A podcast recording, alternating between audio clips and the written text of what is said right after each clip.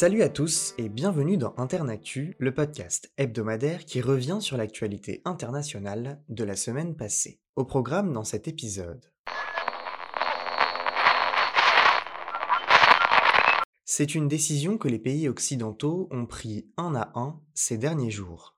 Livrer des armes lourdes à l'Ukraine qui continue d'en demander davantage. Jeudi, le président ukrainien s'est dit déterminé à reprendre la Crimée annexée par Moscou en 2014.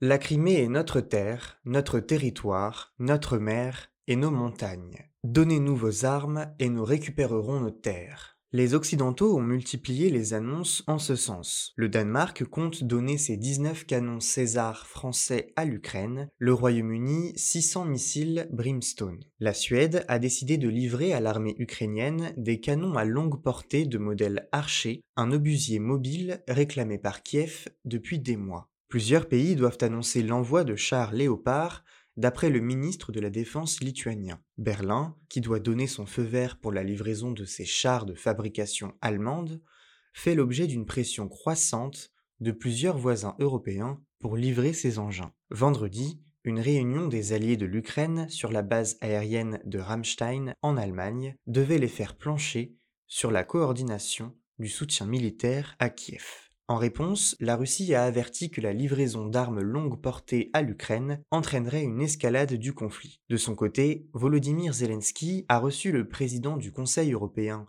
Charles Michel en Ukraine, réaffirmant son envie d'adhérer à l'Union européenne. Pendant que les dirigeants se livrent au jeu diplomatique, la guerre bat son plein. Le ministre de l'Intérieur ukrainien, Denis Monastirsky, 42 ans, a été tué dans le crash d'un hélicoptère mercredi à côté d'une école maternelle près de Kiev. Cette catastrophe a fait 14 morts. Dimanche dernier, un missile a entièrement éventré un immeuble de Dnipro dans l'est de l'Ukraine. Vendredi, le bilan est monté à 46 morts.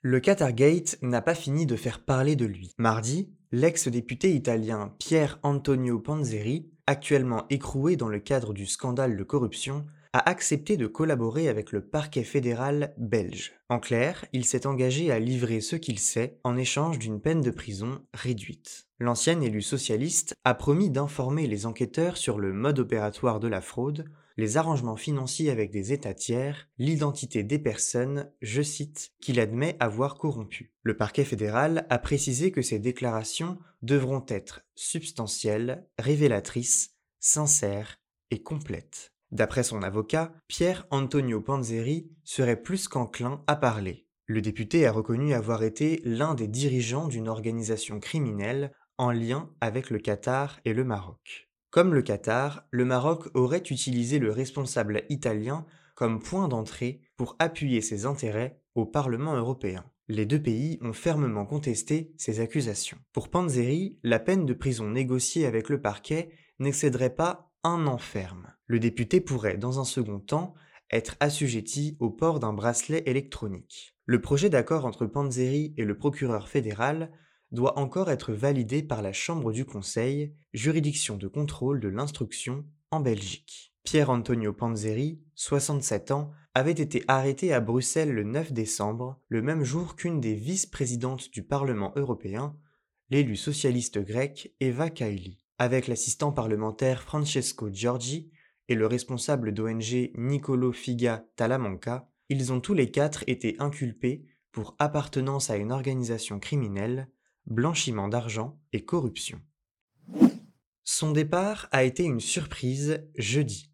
La première ministre travailliste de la Nouvelle-Zélande, Jacinda Ardern, a annoncé sa démission pour le 7 février. Une véritable onde de choc pour l'archipel habitué à ce qu'un dirigeant renonce au pouvoir. J'ai tout donné pour être première ministre, mais cela m'a aussi beaucoup coûté. Je n'ai tout simplement plus assez d'énergie pour 4 ans supplémentaires, a déclaré celle qui, à 42 ans, jouissait d'une solide popularité parmi la population néo-zélandaise et dans le monde. Depuis son élection à la tête du gouvernement en octobre 2017, Jacinda Ardern a fait figure de boussole pour son pays alors que les crises s'enchaînaient. Le 15 mars 2019, la dirigeante change de stature après la tuerie de masse d'un suprémaciste blanc contre deux mosquées de Christchurch. Ornée d'un voile, elle affiche son soutien ému à la communauté musulmane. Un an plus tard, alors que la crise sanitaire touche l'archipel, elle fait le choix d'une politique zéro Covid et d'une fermeture immédiate des frontières. Cette stratégie a payé, la Nouvelle-Zélande n'ayant enregistré que peu de morts. Le Parti travailliste remporte dans la foulée les élections législatives, consacrant sa dirigeante pour un second mandat. Son calme, sa détermination et la qualité de son leadership lui valent d'être désignée chef de gouvernement néo-zélandaise la plus populaire depuis un siècle, selon un sondage. Sur la scène internationale, elle se fait appeler l'anti-Trump. Jacinda Ardern a aussi été une des rares dirigeantes à concilier son mandat et sa maternité. En annonçant la naissance de sa fille sur les réseaux sociaux en 2018, elle a renforcé son image de simplicité et normalité. Sa démission intervient alors que les prochaines législatives auront lieu le 14 octobre. Avant cette échéance, le Parti travailliste se réunit dimanche pour désigner le ou la successeur de Jacinda Ardern.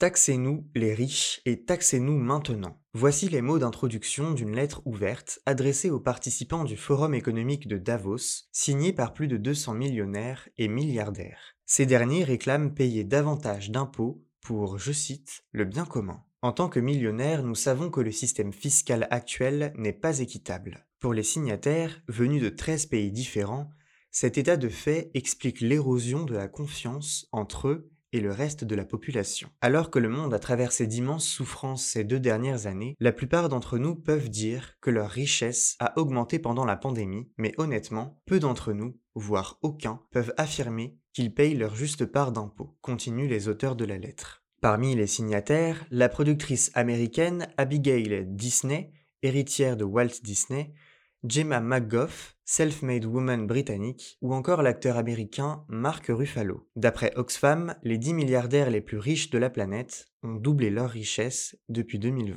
Dans son rapport annuel sur les inégalités, publié mardi, l'organisation internationale écrit, je cite, les inégalités économiques ont atteint des niveaux extrêmes et dangereux. Oxfam milite pour une division par deux du nombre de millionnaires et milliardaires d'ici 2030, puis à abolir les milliardaires à plus long terme. Pour cela, la taxation est considérée comme ayant un rôle crucial à jouer. Oxfam propose ainsi un impôt exceptionnel sur la fortune, une taxe sur les dividendes et une hausse de l'imposition sur les revenus du travail et du capital des 1% les plus riches. Mardi, le président brésilien Lula a renvoyé 40 militaires affectés à sa résidence officielle après avoir promis un examen approfondi du personnel suite à la tentative d'insurrection du 8 janvier à Brasilia. Pourquoi ces évictions?